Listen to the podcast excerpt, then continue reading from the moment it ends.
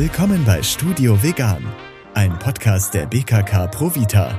Deutschlands erste veggie-freundliche und nachhaltige Krankenkasse. Es macht durchaus Sinn, wenn man jetzt sich vegan oder pflanzlich ernähren möchte, dass man vielleicht am Anfang ähm, quasi eine Standortbestimmung macht.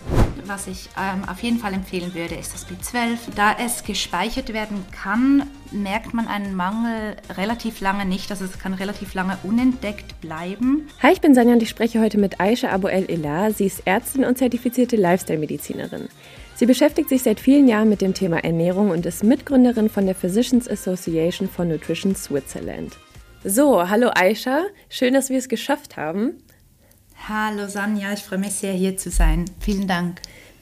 Sehr schön. Ich würde sagen, wir starten direkt mal ins Thema. Ähm, Aisha, wir haben es ja eben im Intro schon gehört, du bist ja Ärztin. Ähm, denen sagt man ja auch oft nach, sie wissen oder lernen in ihrem Studium nicht so viel über Ernährung. Wie ist das tatsächlich? Vielleicht kannst du da kurz was sagen zum Einstieg. Ja, gerne. Also ich kann natürlich vor allem ähm, jetzt aus meiner persönlichen Erfahrung berichten oder auch von Freunden, Bekannten, Leuten, mit denen ich gesprochen habe. Ähm, es stimmt tatsächlich, dass wir über Ernährung im Medizinstudium nicht so viel lernen. Wir lernen zwar, wie die Makronährstoffe, also Kohlenhydrate, Proteine Fette verarbeitet werden, wie sie aufgenommen werden, aber was die Ernährung an sich beinhaltet, das lernen wir leider nicht.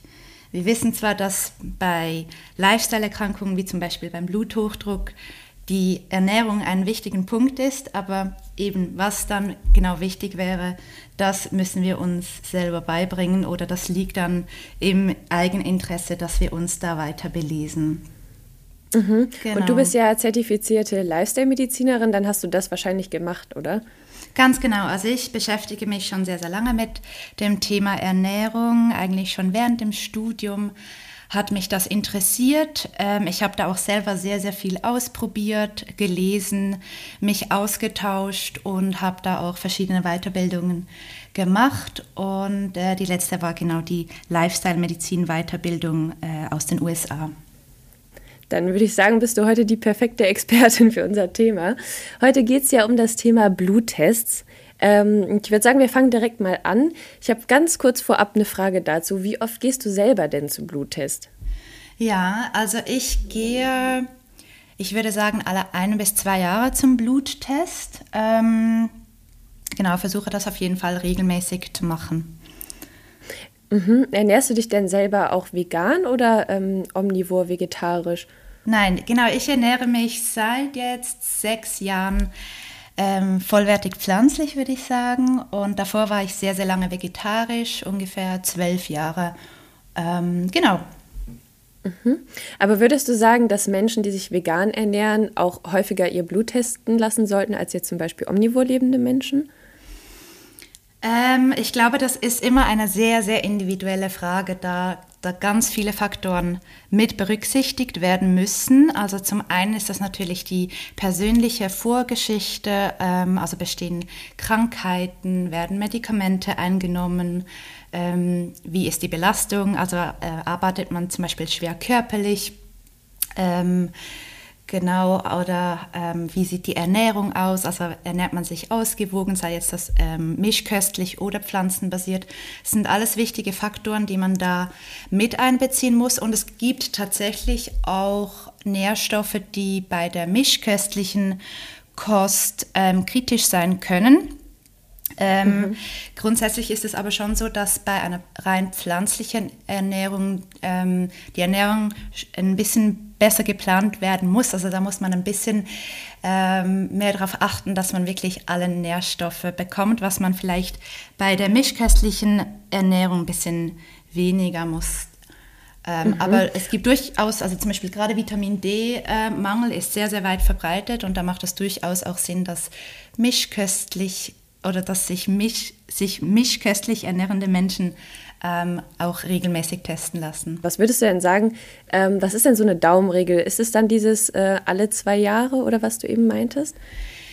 Also ich finde, es macht durchaus Sinn, wenn man jetzt ähm, sich vegan oder pflanzlich ernähren möchte, dass man vielleicht am Anfang ähm, quasi eine Standortbestimmung macht von gewissen Werten. Das müssen nicht unbedingt alle kritischen Nährstoffe sein, aber damit man auch weiß, was ist äh, der Status quo und dass man dann auch sieht, wie sich das allenfalls verändert und ob da die Ernährung ähm, der Einfluss ist oder ob da vielleicht schon ähm, davor äh, ein Mangel oder eine Unterversorgung bestand. Und dann glaube ich, macht es auch Sinn, gerade am Anfang das regelmäßig zu testen, einfach, dass man äh, so den Verlauf ein bisschen sieht, bis man alles so ein bisschen eingegroovt hat, auch wenn man supplementiert, ähm, dass man da alle richtigen Dosen gefunden hat und dann kann man das durchaus auch so ein bisschen ausdehnen, aber das ist sehr, sehr individuell und ich denke, das macht auch Sinn, mit dem mhm. jeweiligen Hausarzt oder betreuenden Arzt dann rückzusprechen.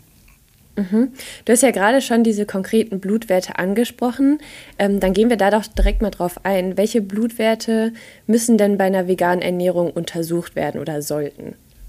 Also, ähm, es gibt, wie ich schon äh, vorhin gesagt habe, eben diese kritischen Nährstoffe. Ähm, das bedeutet, dass die einfach häufiger in geringeren Mengen zugeführt werden, als es empfohlen wird, was aber nicht unbedingt einem Mangel gleichkommt. Es kann einfach sein, wenn man länger natürlich diese äh, un in ungenügenden Mengen aufnimmt, dass es dann zu einem Mangel kommt. Ähm, mhm. Leider gibt es aber nicht für alle gute Bluttests. Ähm, aber das werde ich dann nachher noch mal genauer erklären. Also der wichtigste Nährstoff auf jeden Fall, das ist wahrscheinlich auch schon ganz, ganz vielen Zuhörern und Zuhörerinnen bekannt, ist das B12. Ähm, das ist auf jeden Fall der kritischste Nährstoff in der pflanzlichen Ernährung, den man unbedingt testen muss. Und da muss man auch unbedingt Supplemente einnehmen. Da führt wohl kein Weg äh, vorbei. Dann, was natürlich auch Sinn macht, ähm, ist das Eisen. Ähm, das ist auch wahrscheinlich vielen bekannt. Ähm, das sollte man auf jeden Fall testen. Dann würde ich Vitamin D testen. Ähm, dann weiter kann man äh, je nachdem sich überlegen, ob man Selen, Jod, ähm, das Vitamin B2 oder Riboflavin oder die essentiellen Fettsäuren testen möchte. Das kann ich nochmal genauer erklären, äh, was man da vielleicht beachten sollte, ob man das testen soll oder nicht. Okay, das sind ja echt schon mal ein paar ähm, Blutwerte, die du jetzt genannt hast. Ähm, vielleicht magst du da nochmal genauer drauf eingehen, auf die einzelnen? Ja, sehr gerne. Also B12 ist äh, sehr, sehr wichtig, weil es auch ähm, beim Aufbau der DNA und der Zellteilung äh, beteiligt ist und auch sehr, sehr wichtig ist fürs Nervensystem. Ähm, da es gespeichert werden kann, merkt man einen Mangel relativ lange nicht. Also es kann relativ lange unentdeckt bleiben. Ähm, und deshalb äh, ist es auch wichtig, dass man nicht wartet, bis man irgendwelche Symptome hat, sondern das vorher unbedingt schon überprüft und eben auch supplementiert. Ähm, es gibt mehrere Möglichkeiten, wie das getestet werden kann. Als erstes würde man den Holotranscobalamin-Wert ähm, messen. Und wenn der äh, zum Beispiel in einer Grauzone ist, dann kann man zusätzlich noch die Methylmalonsäure im Urin messen. Das ist der sensitivste Marker, den es für das B12 gibt. Mhm. Einmal zwischendurch für die HörerInnen. Das sind natürlich jetzt sehr viele Fachbegriffe. Das werden wir in den Show Notes auf jeden Fall nochmal auflisten.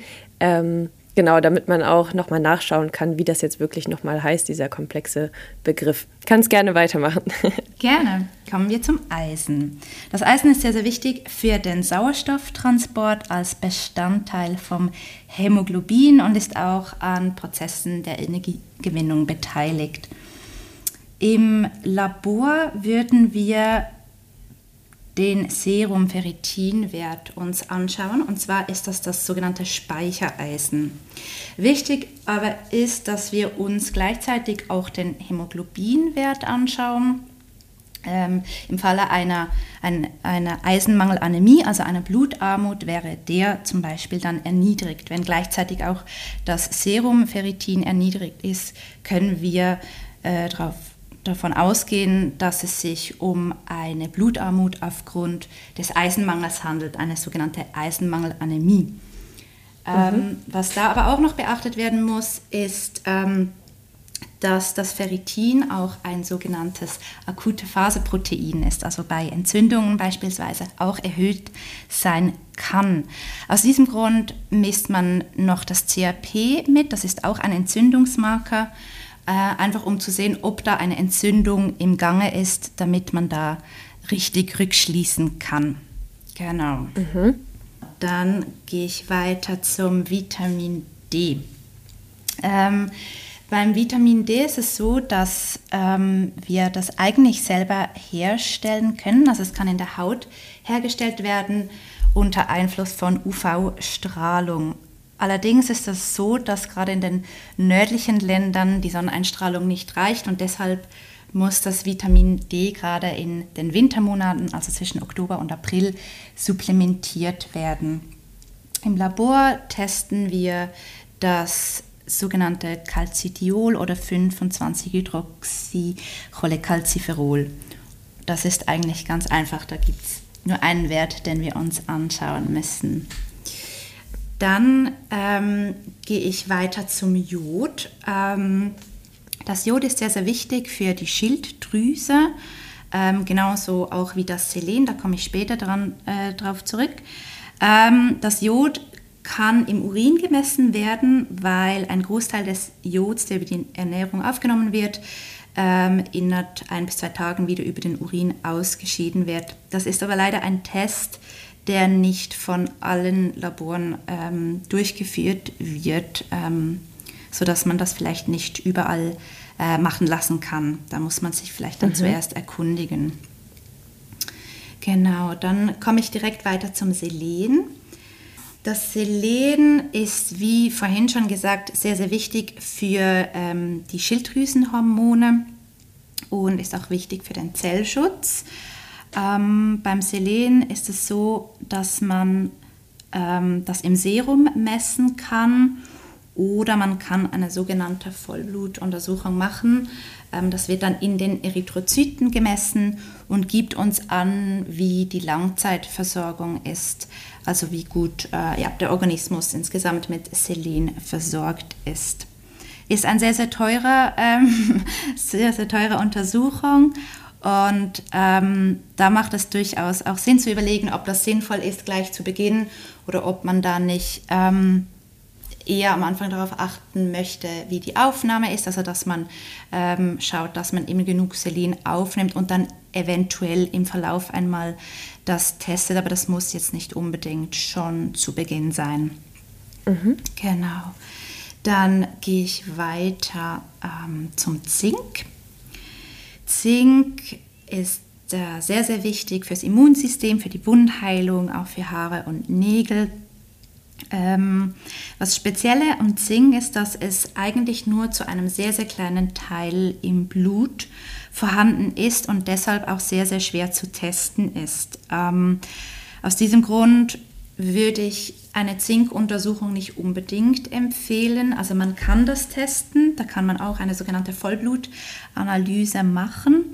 Das kann vielleicht einen Hinweis geben, aber da würde ich tatsächlich auch einfach darauf achten, ähm, dass man ähm, seine Zinkversorgung ein bisschen im Auge behält, einfach guckt, dass man da genug aufnimmt und wenn es Hinweise geben sollte, dass da ein Mangel bestehen könnte, könnte man das untersuchen, aber man muss das Resultat einfach ein bisschen mit Vorsicht interpretieren. Okay. Genau, dann gehe ich weiter zum Calcium. Calcium ist sehr, sehr wichtig für die Knochen und Zähne, hat aber auch ähm, wichtige Funktion bei der Blutgerinnung und der Muskelfunktion und ist ähnlich wie auch das Zink eigentlich nur zu einem sehr, sehr kleinen Teil im Blut vorhanden. Also der größte Teil ist in den Knochen und in den Zähnen. Weiter wird auch der Kalziumspiegel sehr, sehr gut reguliert vom Körper. Also wenn da, ähm, wenn da zu wenig Kalzium ist, dann wird das beispielsweise aus den Knochen ähm, freigesetzt. Also es wird sehr, sehr eng reguliert und deshalb ist eine Messung vom Kalzium ähm, nicht wirklich aussagekräftig ähm, bezüglich der Versorgung über die Ernährung. Es zeigt einem einfach, dass dieser Regelkreislauf gut funktioniert, aber leider kein Rückschluss ähm, auf die Ernährung. Mhm. Genau, dann ähm, gibt es noch das Vitamin B2 oder das Riboflavin. Riboflavin. Das kann man auch im äh, Vollblut beispielsweise ähm, testen oder die sogenannte Aktivität der äh, Erythrozytenglutathion-Reduktase, wo das Vitamin B2 mit involviert ist. Das ist dann auch einfach ein Hinweis auf ähm, der, äh, den Riboflavin-Status. Und zu guter Letzt komme ich noch zu den essentiellen Fettsäuren. Da gehören Omega-6 und Omega-3 dazu.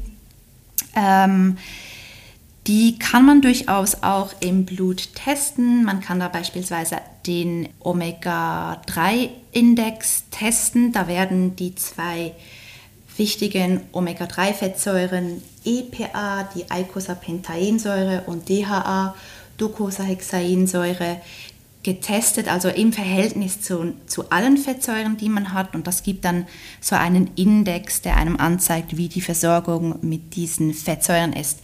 Es ist tatsächlich auch jetzt ein Marker, den ich nicht unbedingt gleich zu Beginn untersuchen würde.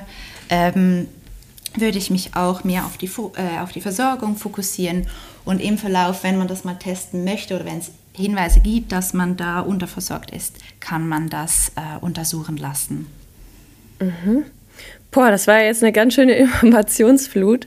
Ähm, genau, aber du hast ja auch jetzt diese ganzen äh, Fachbegriffe genannt und ich finde das eigentlich super interessant zu wissen, weil wenn man jetzt zum Beispiel sein Eisen ähm, testen lassen will und dann steht jetzt zum Beispiel auf dem Laborergebnis Ferritinwert, dann weiß man jetzt auf jeden Fall, was damit gemeint ist und dass man auch das Richtige testen lassen hat. Wunderbar. genau. Und wie gesagt, da schreiben wir dann alles nochmal auf und dann kann man sich vielleicht einen Zettel und einen Stift nehmen, sich das mal aufschreiben und wenn man dann beim Arzt oder bei der Ärztin anruft, äh, genau danach fragen. Dann gehen wir mal weiter direkt zu meiner nächsten Frage. Und ähm, da geht es eben genau um das. Ich habe mich nämlich gefragt, wenn ich jetzt beim Arzt oder bei der Ärztin anrufe und ich möchte mein Blut checken lassen, wonach muss ich dann fragen? Also was soll ich sagen? Ich bin da immer so ein bisschen überfordert und ich glaube, vielen, die sich jetzt vor allem gerade anfangen, vegan zu ernähren, könnte es auch so gehen.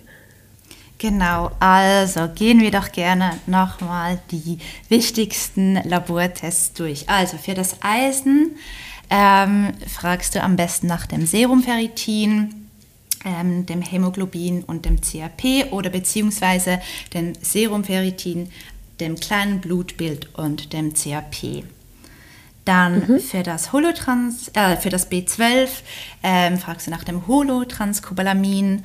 Ähm, wenn das eben im Graubereich ist oder nicht so ganz äh, schlüssig ist, dann kann man noch die Methylmalonsäure im Urin testen. Mhm. Dann das Vitamin D, das, ähm, da testet man das Calcidiol oder das 25-Hydroxycholecalciferol im mhm. Blut. Dann eben, wie gesagt, Calcium, ähm, da gibt es nicht wirklich einen guten Bluttest. Das würde ich ähm, vor allem Dingen über die Aufnahme ähm, checken. Also einfach, dass man sich da gut darauf achtet, dass die Aufnahme ausreichend ist. Ähm, dann eben das Zink. Das ist auch ein ähm, Wert, den man nicht so gut testen lassen kann. Man kann es, wie gesagt, im Vollblut testen lassen.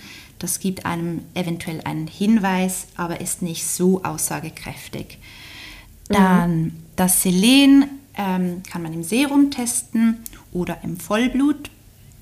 Für das Jod testet man die Jodausscheidung im Urin für das Riboflavin oder das B2 ähm, kann man das im Vollblut testen oder die Aktivität der Erythrozyten, Glutathion, Reduktase. Da ist eben B2 ein Kofaktor davon.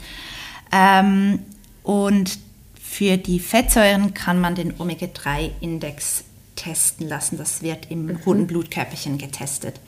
Genau. Okay. Ich würde aber sagen tatsächlich, dass man ähm, dass man da schauen muss, was man wirklich braucht. Ich glaube, das macht eben auch Sinn, mit dem Arzt oder mit der Ärztin zu gucken, ähm, welche Tests sinnvoll sind. Was ich ähm, auf jeden Fall empfehlen würde, ist das B12, das Eisen ähm, und das Vitamin D, einfach auch zur Standortbestimmung. Die anderen Tests, mhm. kann man schauen, ob man das im Verlauf testen möchte. Vielleicht eben gibt es Vorbelastungen durch Vorerkrankungen, wo das vielleicht Sinn macht, zum Beispiel Jod, wenn äh, eine Schilddrüsenerkrankung bekannt ist. Ähm, genau, da würde ich einfach individuell schauen, wie man das testen möchte. Okay, aber es reicht quasi aus, wenn ich dann anrufe und sage, ich ernähre mich vegan und würde gern die und die Stoffe testen lassen, dann weiß der Arzt oder die Ärztin ja auch erstmal Bescheid, oder? Auf jeden Fall. Okay, ähm, genau, ich hatte das auch schon mal versucht und da ähm, hatte die Ärztin ähm, mir gesagt, ja, möchtest du denn ein großes oder ein kleines Blutbild machen? Und da wäre dann meine Frage an dich, was ist überhaupt der Unterschied und was würde ich in dem Fall dann sagen. genau, also das kleine Blutbild gibt die Auskunft über die Anzahl der roten und weißen Blutkörperchen und über die Blutplättchen ähm, und das Hämoglobin und es gibt auch an, ähm, wie der Volumenanteil der roten Blutkörperchen ist, das ist der sogenannte Hämatokrit, das Volumen der roten Blutkörperchen und ihr Hämoglobingehalt. Und beim großen Blutbild werden zusätzlich noch die weißen Blutkörperchen nach ihren verschiedenen Zelltypen differenziert. Da gibt es verschiedene Untergruppen. Ähm, das macht man beispielsweise bei einer Infektdiagnostik. Im Fall mhm. aber, wenn man jetzt eben Nährstoffe prüfen lassen will, dann reicht das kleine Blutbild aus für die Information, ah, perfekt. die man braucht. Okay, dann weiß man Bescheid, wenn man dann beim Arzt oder bei der Ärztin sitzt, was man dann antworten muss. Auf jeden Sehr Fall. gut. du hattest ja eben schon mal angesprochen, dass äh, Stoffen gut versorgt ist. Ähm, warum ist das denn dann so? Genau, also das Blutbild ähm, kann eigentlich je nachdem die Folgen anzeigen, wenn beispielsweise ein Nährstoffmangel bestehen würde. Denn ähm, es, es, zeigt ja zum Beispiel an, eben ähm, sind genug rote Blutkörperchen da, wie ist das Hämoglobin, aber es zeigt nicht die einzelnen äh, Vitamine oder Spurenelemente. Also es, die werden nicht direkt gemessen. Und das sollte man halt in Kombination prüfen, damit man da auch die richtigen Rückschlüsse ziehen kann. Genau, denn beispielsweise ähm, ein erniedrigtes Hämoglobin kann auch andere Ursachen haben, nicht nur die Ernährung. Wenn man das kombiniert, dann hat man da auf jeden Fall mehr Informationen. Mhm. Also nochmal kurz zum Verständnis, so ein einfaches Blutbild reicht dann nicht unbedingt aus und deswegen sollte ich dann noch die, ähm, diese Nährstoffe, die wir eben ähm, besprochen haben, einfach nochmal zusätzlich testen lassen. Ganz genau, ganz genau. Ah, alles klar, okay. Ähm, und dieses Blutbild, wovon wir jetzt dann gerade sprechen, kann ich das nur bei ÄrztInnen machen oder ähm, gibt es da noch andere Möglichkeiten? Mm, es gibt durchaus auch die Möglichkeit von sogenannten äh, Walk-in-Laboren, also wo man einfach nur ähm, die Laborprüfung macht, ähm, ohne eigentlich, dass man zum Arzt geht.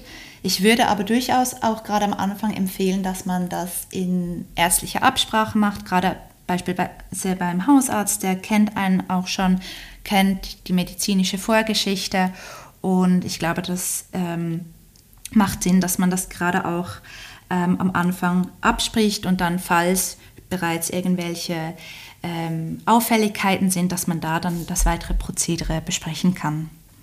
Mhm. Das sind ja jetzt schon so ein paar Nährstoffe, die man überprüfen lassen äh, sollte. Kannst du ungefähr sagen, was das kostet, also womit ich rechnen muss? Weil wenn ich jetzt zum Beispiel gerade angefangen habe zu studieren, da hat man es ja vielleicht nicht immer so dicke.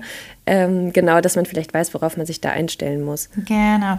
Also ich, ähm, also ja, wie man hört, wahrscheinlich ich komme ich aus der Schweiz. Ich habe mir da auch mal die, äh, die Preise angeschaut. Die sind höher als in Deutschland. Aber wenn ich jetzt alle Werte machen würde, die ich aufgezählt habe, dann sind das schon... Ähm, knapp 500 Franken, also es sind so 450, 460 Euro, was natürlich ein sehr, sehr großer Betrag ist.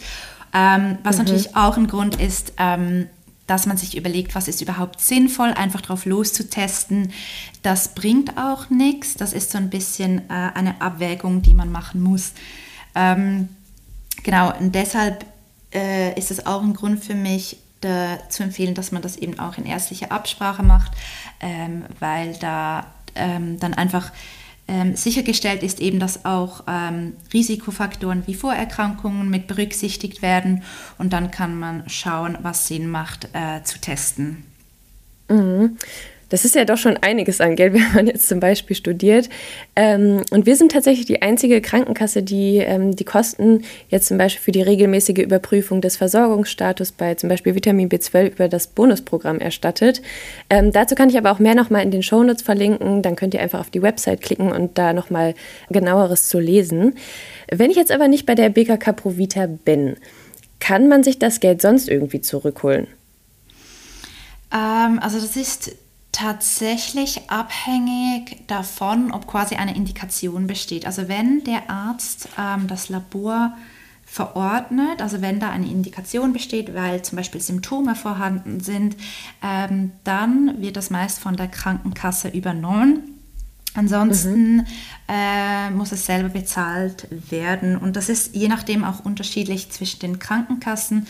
Ähm, das lohnt sich auf jeden Fall, da nochmal genauer nachzufragen. Mhm. Wir haben äh, zu dem Thema auch noch eine äh, Frage von einer Hörerin bekommen. Ich spiele sie dir mal kurz ab. Mhm, gerne. Und was mache ich, wenn rauskommt, dass meine Blutwerte nicht passen? Was wären hier die nächsten Schritte? Da komme ich äh, wieder darauf zurück, dass es eben alles sehr, sehr individuell ist. Ähm, denn was man natürlich sich überlegen muss, okay, warum sind denn die Blutwerte überhaupt nicht normal? Was könnte der Grund dafür sein?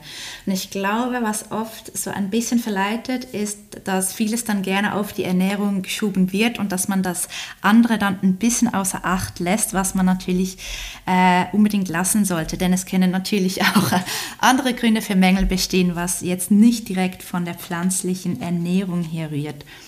Ähm, genau, da muss man schauen, eben wie ist äh, die persönliche Geschichte, sind da Medikamente im Spiel, Vorerkrankungen etc. Dann kommt es natürlich auch darauf an, ähm, wie die Werte sind, also wie tief sie sind. Und dann äh, sollte man durchaus äh, besprechen, ob da gegebenenfalls äh, ein Supplement in Frage kommt und wie das dann ähm, verabreicht werden muss, weil bei manchen gibt es natürlich dann die Möglichkeit, das einzunehmen als Tablette. Ähm, es gibt intravenöse äh, Supplementierungen, beispielsweise beim Eisen, und das kommt dann natürlich auch sehr stark auf die Werte drauf an. Mhm. Und das könnte ich aber auch dann einfach mit meinem Arzt oder meiner Ärztin besprechen. Unbedingt, unbedingt. Jetzt kommen wir schon zu meiner letzten Frage. Und zwar, wie reagiere ich denn, wenn jetzt mein Arzt oder meine Ärztin nicht unbedingt was von der veganen Ernährung hält und mir davon abrät? Das ist schon sehr oft vorgekommen. Was, was mache ich dann? Genau, ja, das ist mir tatsächlich auch schon passiert. Ähm, genau, also grundsätzlich kann ich auch aus persönlicher Erfahrung sagen, dass natürlich viele Mediziner sind nicht so offen gegenüber der veganen Ernährung, da sie sich erstens nicht gut damit auskennen, also nicht mit der Ernährung per se und dann auch nicht mit der veganen Ernährung und weil auch viele einfach ähm, schon per se das Gefühl haben, dass das halt zu Nährstoffmängeln führt. Ähm, ja. Ich denke, es ist auf jeden Fall sehr äh, empfehlenswert, dass man da ins Gespräch geht und ähm, das einfach mit dem Arzt bespricht, denn ich glaube, es macht wirklich durchaus Sinn, ähm, dass man das gerade auch am Anfang in Begleitung mit einer Fachperson macht. Ähm, und da würde ich einfach äh, ja, das gut besprechen. Mhm. Und sagen wir jetzt mal, wir kommen da irgendwie gar nicht auf einen Nenner, also ich und meine Ärztin oder mein Arzt. Ähm, meinst du, es wäre dann ratsam, sich äh, jemanden zu suchen, wo man weiß, äh, er oder sie ist auch offen für diese, für die vegane Ernährung? Also ich glaube, wenn man das Glück hat und beispielsweise ähm, ja, eine Fachperson, also ein Arzt oder eine Ärztin findet, ähm, die sich damit auskennt, dann ist das natürlich eine, eine gute Option.